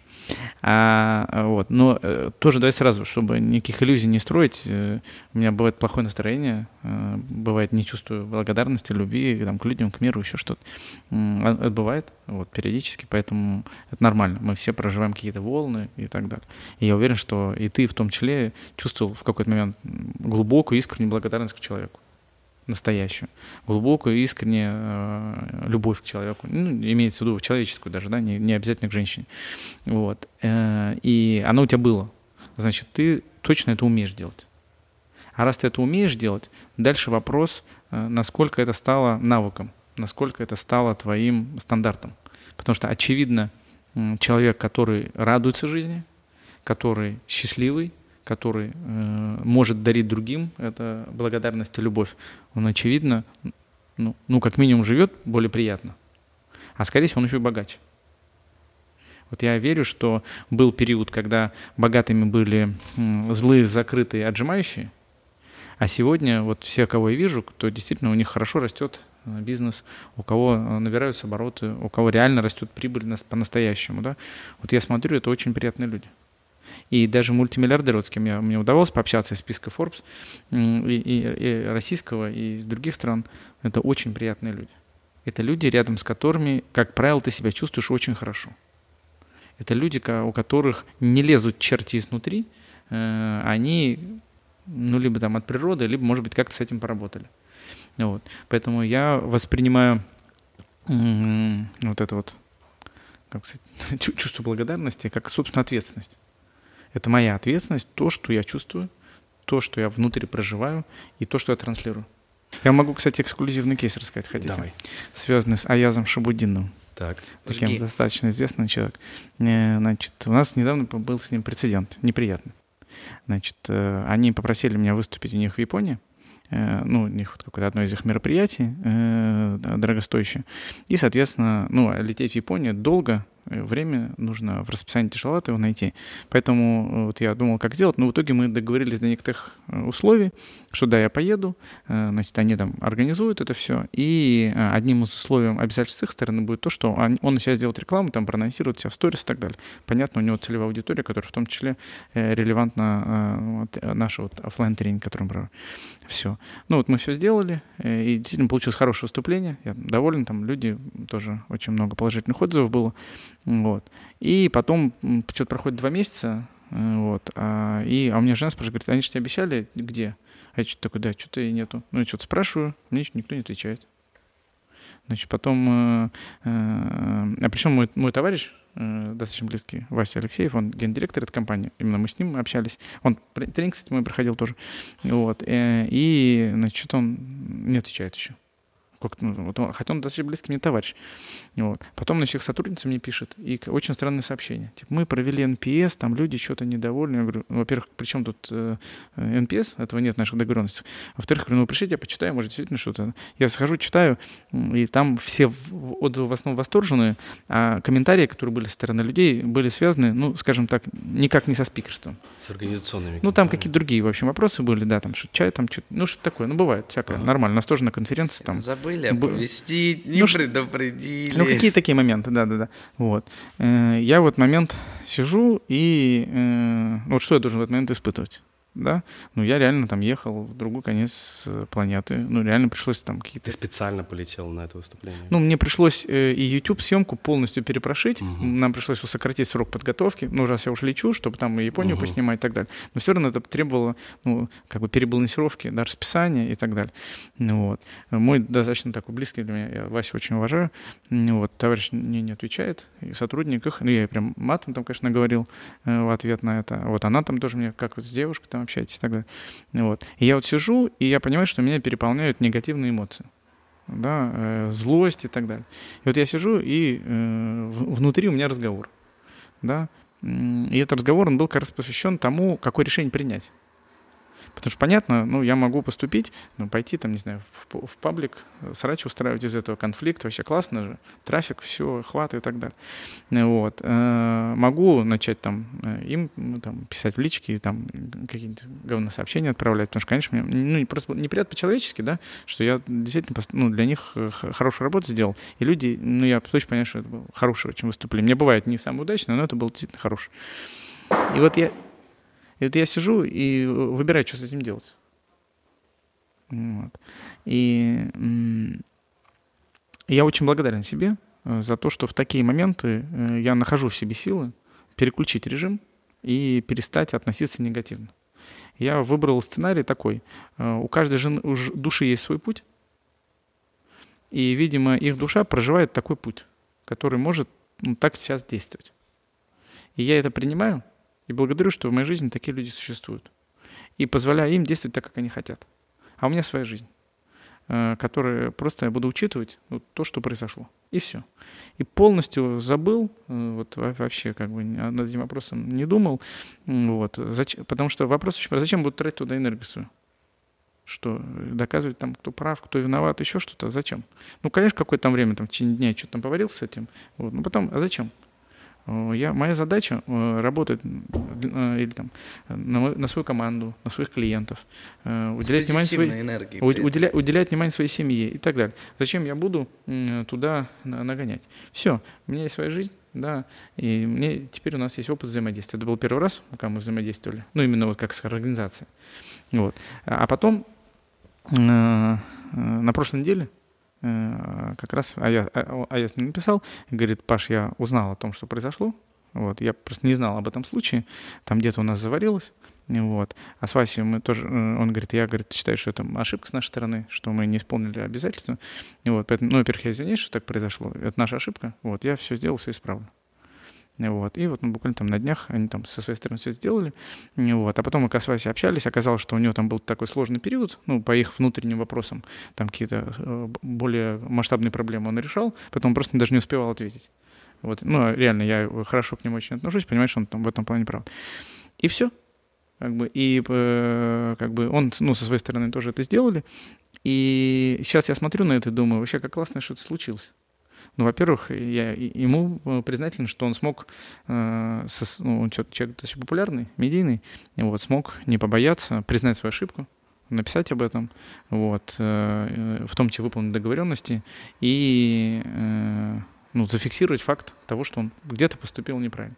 И я как э, предприниматель знаю, что э, вот толерантность к ошибкам — это вообще ключ к большому успеху. Потому что наша культура, в которой мы воспитаны, это культура поиска виноватых.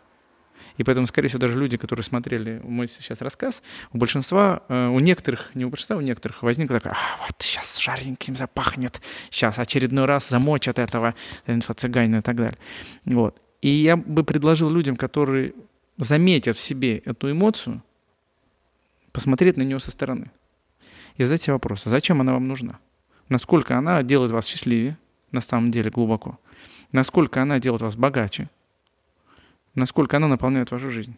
Или она заменяет ее на проживание вот этого черни. Потому что на самом деле ничего не произошло сверхъестественного. Это нормальная бытовая ситуация, когда компания интенсивно быстро растет, молодой, молодой коллектив. Да. да, я уверен, что в ваших компаниях, и в моей точно, полно было такой херни, что если мы, и, скорее всего, мы даже все не знаем. Поэтому я всем всегда говорю, если где-то, там, я или мои команды, мои люди, где-то мы облажались, пожалуйста, сообщите. Просто я могу не знать. И я вот искренне понимаю, что он, ну, да даже если он там знал мимо и не, усп, не, не обратил на это внимание, ну это его дело. Поэтому я вот э, ну, с, ему написал, что я, конечно, большое уважение к тому, чем вы занимаетесь. При этом я уверен, что они совершают столько косяков, столько негатив, неправильных вещей совершают. Да? Вот. Но это не значит, что э, я должен ставить им однозначный ярлык, что они полные дебилы, или наоборот, там, э, кумовствовать и говорить, вот, они люди, они проживают свою жизнь и совершают ошибки. Но при этом для меня очень ценный индикатор, что люди способны э, вот, идти в открытую. Потому что ну, я понимаю, что, ну, например, мне или многим там, в, в этом случае ну, ну, было бы тяжело это так вот признаться, сделать исходящее сообщение, да, и сказать, вот действительно я обосрался, но не заметил, извини, как бы все решим. При том, что у нас, ну, нет никаких там взаимоотношений, у нас нет никаких совместных деятельностей, никаких совместных проектов. То есть просто вот в какой-то момент такая идея пришла. И как я себе это объясняю? Ну, вот ровно потому, что э, вот я стараюсь со своей стороны тоже э, это транслировать в мир. И оно потом каким-то образом, даже если где-то произошла некорректность в мой адрес, все мое и так мне принадлежит. Все мои деньги и так будут мои все слава, власть, все что угодно, оно и так мое уже по дефолту. Э, это мне дано природой, э, талантами, э, а моя задача делать лучше, на что я способен. Каждый раз. Вот в эту секунду общаясь с вами, работая с командой, выступая на своем тренинге и так далее. Поэтому вот через эту настройку вот через вот эту настройку, да, а зачем-то испытывать что-то неприятное. Поэтому ты сейчас собирался аудио включить. Ну, я, конечно, испытывал некоторое волнение, потому что чувствую ответственность за это. Но я могу сказать, даже если бы там был негативный вдруг комментарий, ну, я бы, во-первых, обра... я бы тебя попросил контакт этого человека, ну и постарался бы этот вопрос решить. Но, ну, еще тоже надо признаться, что мы все-таки внимательно смотрим за NPS, и вот на последний раз э, мы анонимно его проводим, и мы проводим его не по стандарту, потому что по стандарту, вы знаете, там, да, а, а, а вычитаются те, кто поставили там 9,8. Крайне. Крайне, да. Но это на самом деле не точная математика, потому что если все ставят девятку, то у тебя 100%. И тогда уже это никаких выводов не сделаешь. Поэтому мы опрашиваем именно по цифрам, да, потому что мы смотрим, например, 9,3 или 9,5 средний балл, например, да. И вот последний раз у нас по анонимному опросу 100% участников поставили десятку. И вот. То есть это даже, ну, то есть по стандарту это было бы 100, да, но это вот как бы такой твер, твердое 100. У нас, конечно, бывает, что нам и девятку ставят по анонимному опросу, даже восьмерки бывали, вот, но это наша задача. Мы делаем продукт для нашего клиента. Этот продукт должен быть э, самый лучший на рынке, самое лучшее предложение должно быть у нас э, не с точки зрения предложения, да, а с точки зрения исполненных обязательств. Поэтому э, вот эта программа на самом деле э, уникальный прецедент на рынке вот образования или даже можно назвать на рынке инфобизнеса, потому что это программа, у которой ну, не было э, воронок, вебинаров, марафонов. Вот я даже у себя в запрещенной грамме редко успеваю э, о чем-то рассказать, потому что все продажи ну, большая часть, по крайней мере, они базируются на рекомендации. Вот как ты, например, обратился к нему, да, и он там, тебе что-то рассказал. И я так понял, что тебе не удалось найти какие-то отрицательные, э, отрицательные мнения, правильно? Ну, Или не были? то, чтобы искал отрицательное мнение. Были какие-то... Вот. А, нет, вот прям чтобы сказал, бля, деньги потратил, не, вообще нет. Я, я же с этого да. и начал, что у нас тоже с Эдом мы там менторскую деятельность ведем, mm вот, и очень много ребят пересекаются. Mm-hmm. То есть вот, э, вот как раз вот э, Вова, с которым, mm-hmm. которого ты мог слышать, mm-hmm. вот он у нас обучался mm-hmm. недавно, был, по-моему, в последнем, mm-hmm. на последнем тренинге у тебя, и очень много пересечений, mm-hmm. поэтому в какой-то момент времени, вот, наверное, может быть, в этом году я прям очень много стал слышать про тебя, mm-hmm. как про... То есть я знал тебя как человека, который на Ютубе, и у которого большое рекламное агентство, потом тренинги, mm-hmm. думаю, что за тренинги? Ну, я, ты прав, ни лендинга, ничего нет. Да, до сих пор нет, вот. да. У тебя даже, я типа, он писал, у тебя ссылка на запись в какой-то WhatsApp-чат идет, да, да. и ты заходишь, там вообще ничего не понятно, то есть там нет описания. Я писал тебе, типа, ну, да. это же, наверное, срезает конверсию. Да. Думал, какая-то ошибка, может быть. У нас просто лимит, то есть у нас э, ограниченное количество участников, и поэтому получается, что э, как бы это ну, так странно не звучало, это людям приходится подождать несколько месяцев, и поэтому у нас вопрос не конверсии, угу. а э, сделать грамотный сервис, да, чтобы там быстро ответить человеку, если он нам написал тогда. А в чем твоя личная миссия mm-hmm. и ценность от этого проекта с обучением? То есть как ты для себя формулируешь, для чего ты это делаешь? Ну, помимо того, что да. для денег, окей, mm-hmm. про это мы в самом начале mm-hmm. проговорили. А mm-hmm. кроме денег, что еще ценность? У, у меня однозначный ответ. Э, миссия проекта — произвести миллион счастливых и прибыльных сотрудников. Я искренне э, чувствую, что большинство людей на своей работе несчастливы.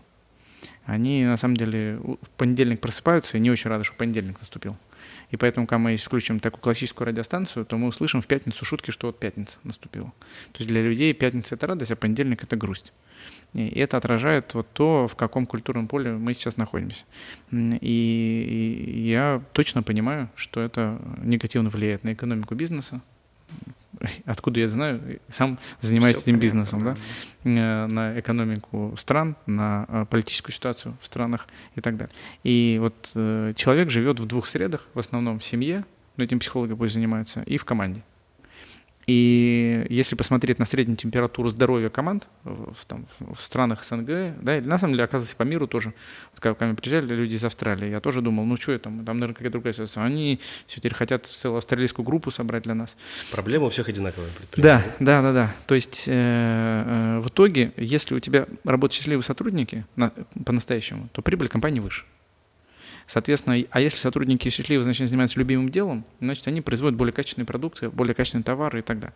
И я э, искренне считаю, что как только у нас получится произвести там, вот, миллион счастливых и прибыльных сотрудников, да, благодаря нашей работе через предпринимателей, э, это создаст необратимую цепочку последствий позитивных. Э, потому что просто такая будет критическая масса. Э, критическая масса, что это возможно. У нас уже, слава богу, есть в стране много хороших компаний, где действительно в основном хорошо работается, но это пока э, ну, отклонение статистическое, пока немного. Вот. Ну, сделаем миллион, будем дальше продолжать. А это сколько тебе надо обучить руководителей предпринимателей, чтобы миллион был? Ну, зависит от э, количества сотрудников, да. То есть э, у кого... Э, тысяч пять, я думаю. Ну, в зависимости, да, плюс, плюс-минус как-то, но это вот, то есть это такая критическая масса будет. И э, я не могу, конечно, сказать, что вот прям те, кто прошли программу, у них там все после этого там проходят бабочками и так далее. Конечно, это не так, мы все, и у меня тоже в команде не то, что прям все этот э, на дзене. Мы все люди, и я э, поругаться могу, еще что-то, всякое бывает. Но э, мы туда постепенно идем. И я уверен, что в итоге э, какие-то вещи, которые сегодня происходят в обществе, э, в политике, они могут кардинальным образом поменяться. А почему не сделать фри минимум формат, какую-то такую аэрозольное распыление части контента бесплатно, угу. потому что ценить не будут? Ну, смотри, во-первых, я считаю, что э, вы же мне не заплатили за сегодняшнюю встречу. Пока что нет, правильно? Вот. Соответственно, это вот это есть часть бесплатной э, моей работы для аудитории. И зритель тоже пока вроде переводов я не видел. Вот. Соответственно, это оно есть. Э, как ты говоришь, аэрозольное распыление бесплатной части uh-huh. нашей работы, там, тех идей, которые мне нравятся, которые я считаю правильными. Вот, вот поэтому я так отношусь. Достаточно массово. И YouTube в том числе. Ну, вот 59 миллионов посмотрело, думаю, что это оно. При этом, конечно, оно на языке комплементарно к людям да, то есть через то, э, через что сегодня людям интересно, через Сингапур, через шейхов, масонов и даже через проституток. Клевый ответ. А, надо запомнить будет. Мы обычно с Эдом говорим, что у нас есть некая благотворительная деятельность, потому что mm-hmm. мы там с этого ничего не зарабатываем, только тратим. Mm-hmm. Вот это возможность какими-то мыслями поделиться, там раскрывать классных гостей, у которых мы сами учимся, потому что у нас только один критерий, а, ну, кого мы mm-hmm. приглашаем, это человек, с которым бы нам было интересно э, да. поговорить, обучиться чего-то у него, взять, себе позаимствовать. Приходите на, приходите на тренинг, вам очень понравится.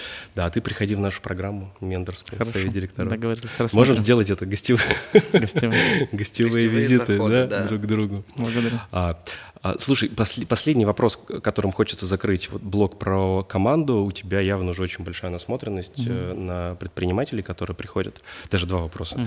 А, первый.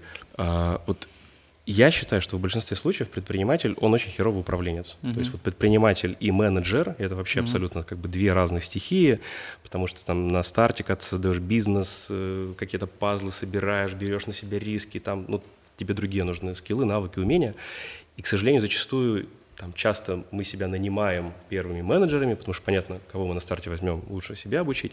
И очень часто предприниматель засиживается в этой позиции. Uh-huh. И вот у, много раз, когда я общаюсь там, с предпринимателями, там, делая ну, какую-то первоначальную оценку бизнеса, я говорю, чувак, просто уволь себя с позиции SEO, научись быть акционером, научись управлять компанией как акционер, там, собирай совет директоров, вот, э, инвестируй в команду, и найми людей, у которых уже был этот опыт. Ты просто можешь сам его получить, но совершить кучу ошибок, сам за него заплатишь и так далее. Вот э, какая пропорция людей к тебе приходит, кто вот являются э, вот этими людьми в двух шапках сразу. Он и акционер, и он еще и менеджер, и он видит mm-hmm. свое развитие тоже вот в этом направлении. Потому что в целом собирать команду ты должен SEO, да. а не основатель бизнеса. Ну, я в этом плане э, адепт, мне очень близки концепции Адизеса. У него есть такая хорошая книжка «Жизненный цикл, жизненный цикл корпорации» и он описывает этап, через который проходит компания, да, такой э, синусоиды. И там даже описано, на каком этапе становления компании, какие вот эти энергии э, нужны, да. И действительно, вот э, на определенной фазе предпринимательской энергии нужно очень много, ее нужно больше, а на какой-то фазе ее э, там нужно меньше. Но даже из того, о чем говорит Адидас, это достаточно поздняя фаза достаточно поздняя фаза. Э, вот мы с Виктором гуляли вчера, и он говорит, вот мы прошли тестирование э, по Одессу, вот, э, там почти 10 тысяч сотрудников у них, или уже 10 тысяч, там, в этом году у них там цель 150 миллиардов сделать, за 5 лет цель триллион, вот. И он говорит, мы прошли тестирование, и вот мы сейчас оказывается на фазе такой, давай-давай, активного роста. Вот когда предпринимателю нужно очень глубоко заниматься своим бизнесом, очень плотно. Вот. Каждый раз, когда я от него такие вещи слышу, вот, это э, меня э, бодрит. Э, ну, у нас 95, наверное, процентов это люди, кто сами управляют бизнесом, вот, но есть те, кто на другой фазе находится. Вот даже у нас как-то было меня до сих пор это удивляет мысль, э, что я это не заметил сразу. Мы, у нас группа, там 30 человек, мы занимаемся, ребята делают э, те упражнения, которые им предлагаются. И я осознаю, э, что два человека из 30 люди из списка Forbes. Вот, один человек из украинского Форбса, другой из российского. Он, правда, как, да, у него капитал там порядка там, 500 миллионов Это долларов. И список 200, да, расширен? Да, да, вот. Единственное, что он, э, как сказать, заплатил, чтобы его не вставили туда, вот. Э, ну, э, вот. А по капиталу он очень крупный предприниматель, там, э, такие серьезные компании. Вот, поэтому э, и такие тоже есть. Вот. Э, самое, вот, как я говорил, там несколько было предприятий, у которых там 25 тысяч сотрудников, ну и там, конечно, это не одно предприятие, и там много генеральных директоров и так далее. Вот. Поэтому разные бывают, но большая часть, там, да, где-то 90% это вот, потому что это команды, ну, ну, на самом деле небольшие, там, от 50, как я говорил, там, до 500 человек, вот, такие вот первые начальные, и, соответственно, там, как правило, все-таки ну, достаточно плотно управлением занимаются. Вот. Слушай, круто. Ну что, друзья, я вот искренне могу порекомендовать, потому что очень много знакомых были у Паши. Вот мы с этим пока Спасибо. не были, поэтому Спасибо. если Пойдем вам интересно, да, если вам интересно построение команд крутых, э, вот, то посетите. Если вам интересно выстраивание советов директоров, менторская программа у нас с Эдом, она тоже есть ссылочку дадим в описании к этому видео. Хотел один вопрос спросить про насмотренность начала, почему-то в другой уперся. Так, а можешь рассказать какие-то три общих черты, самые такие mm-hmm. жесткие проблемы, у которых у всех предпринимателей, вот независимо от, а, от их возраста, от размера бизнеса, от локаций, на которых mm-hmm. они работают, что чаще всего повторяется? Ну, есть одна проблема, которую э, тяжело признаться в ней. Но если признаться по-настоящему, то может быть очень грамотное движение в команде. Э, это на тренинге мы тоже э, глубоко изучаем. Большинство предпринимателей, э, их топ-менеджерские позиции заняты эго, обесцениванием, страхами, недоверием. И вот это современные топ-менеджеры. Ну, например, предприниматель там, раньше был продавцом – и он очень классно умеет продавать. И сам сделал первые сделки, ну, например, если это B2B. Да? Поэтому он сам был на всех переговорах, он умеет грамотно построить переговоры так, чтобы заключить сделку. И именно у такого предпринимателя практически никогда не получается нанимать, например, коммерческого директора или продавцов, потому что э, он считает, что никто лучше, чем он, не справится. И вот это я называю должность занята его эго. Мне, например, всегда сложнее нанимать людей из области маркетинга, э, потому что, конечно, кто же так может понимать, как великий я, и это для меня э, точка роста. Или все, что связано со смысловыми вещами, да, вот там на YouTube сценарии, редактура, вот это все. Как же, это же только Ты один. же а- актор этого всего. да. Конечно, да. Вот, ну, конечно, это неправда. Э, Аватар же без меня сняли как-то. Вот, значит, значит, возможно. Неплохо получилось. И вроде неплохо получилось. Ну так, да, не очень, конечно, ну да. Вот, Мог вот бы получше. мог- могли бы, да, ну вот да. То есть вот эта вот штука, да, э, вот это э, эго. Или, например, обида на бывшего. Там наняли какой-нибудь там, финансового директора, он там что-нибудь украл, например. И все. И потом из-за этого там наполнен страх, и он не может нанять нормального финансового директора, потому что Ну да, это тоже травма. о- Очень, очень заряженная история. А признаться в этом сложно, потому что это же какая-то такая категория вроде не, не, не твердая, да? Ну, Вот. это Я думаю, даже не, не то, что признаться, а идентифицировать, что есть эта да. травма и это Да, да. проблема. Ну, ну, вот у нас такой был случай тоже в компании, э, там давно один сотрудник ушел, так достаточно не, неожиданно для его руководителя, и потом этот вот руководитель, он его искал ему замену и никак не мог найти. И вот мы как раз общались с ним, ну, может, пять лет назад это был.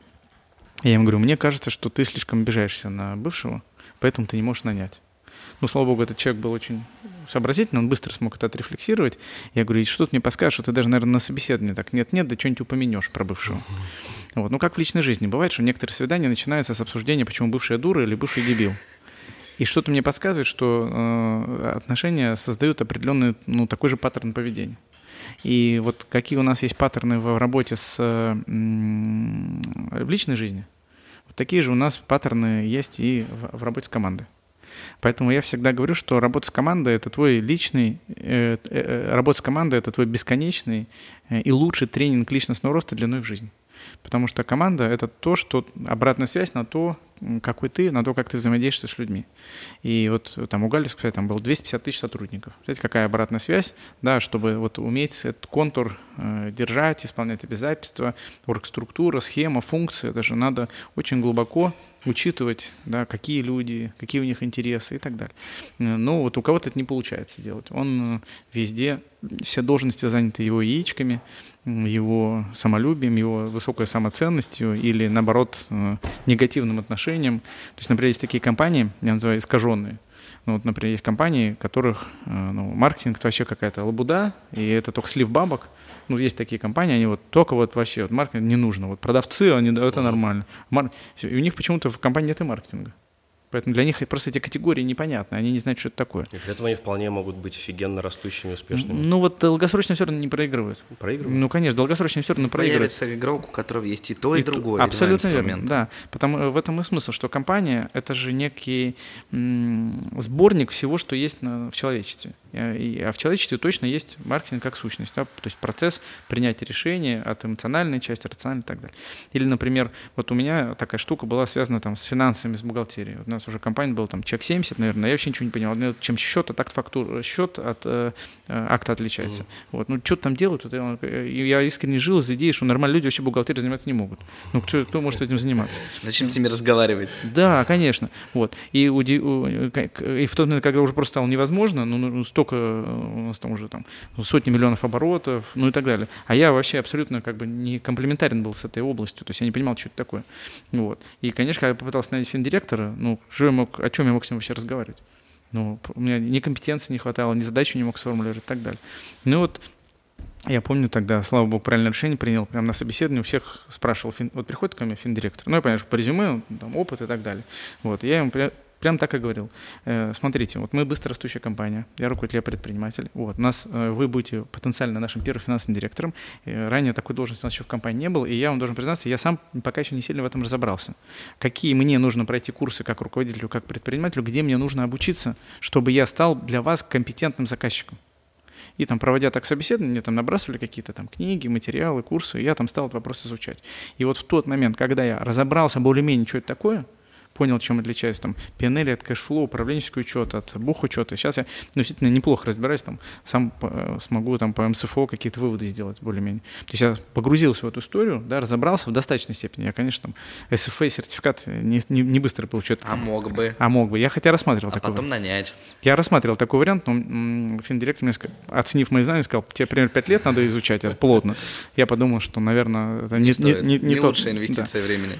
Но в этот момент я понял, что там интересного. Я понял, почему там бухгалтер разжигает э, там, его бухгалтерия. Ну, в какой-то степени, не на 100%, но в какой-то степени.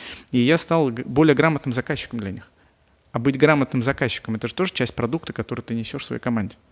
И поэтому, если ты не умеешь сегодня заказывать, назовем так, пиар, или маркетинг, или контент, или бренд, или э, коммерческую функцию, или э, там, бухгалтерские э, задачи, да, или производственные какие-то, ну, конечно, ты не можешь быть, не, не сможешь там собрать сильную команду.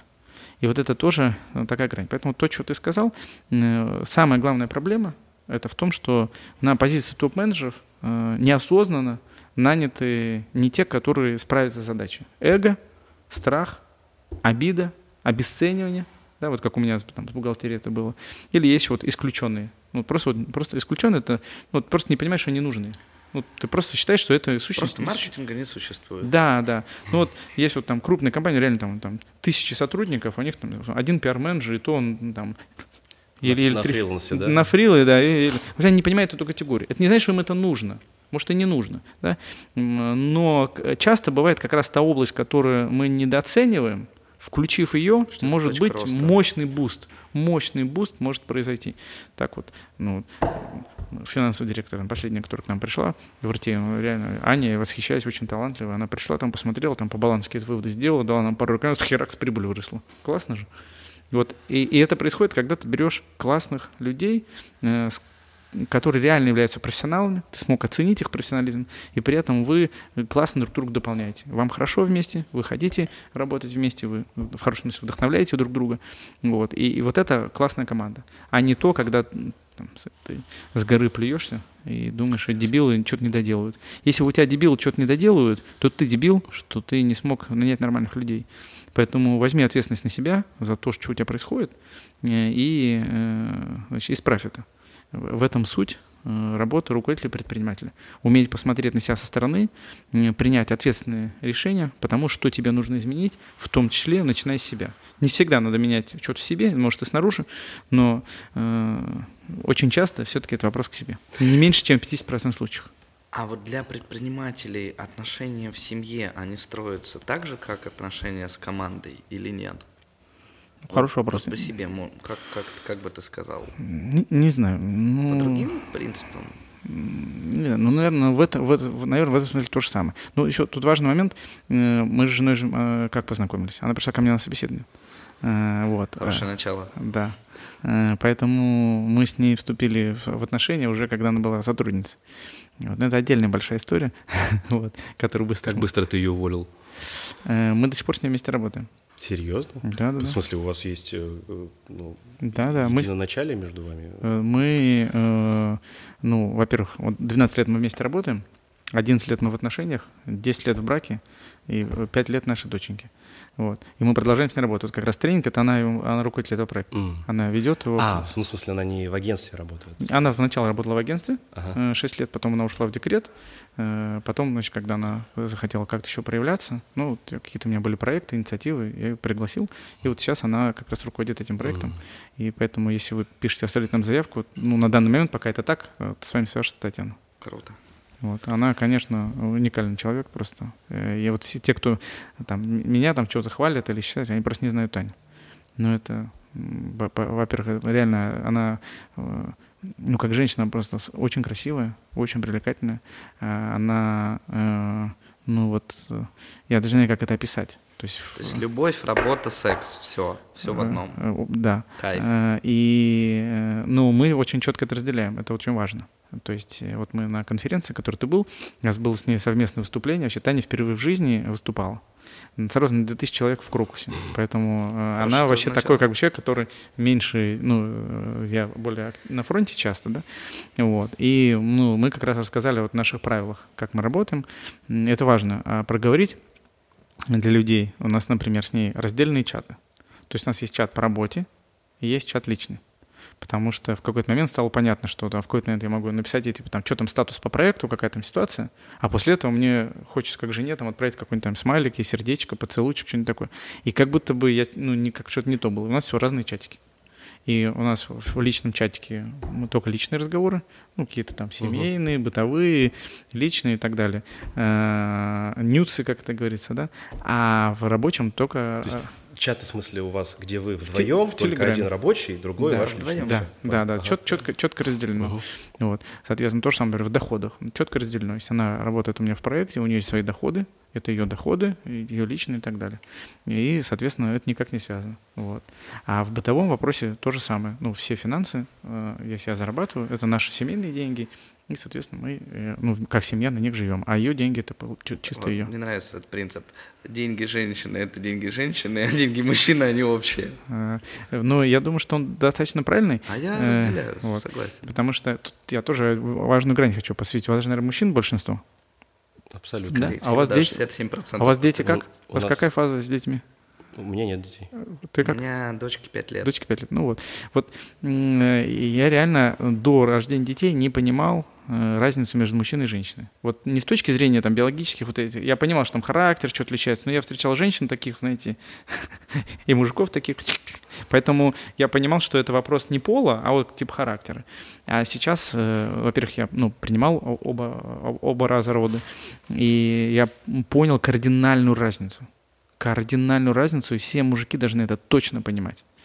Э, Женщина, в силу того, что только она может рожать, мужчина не научился пока это делать. Она находится в жестко уязвимой ситуации.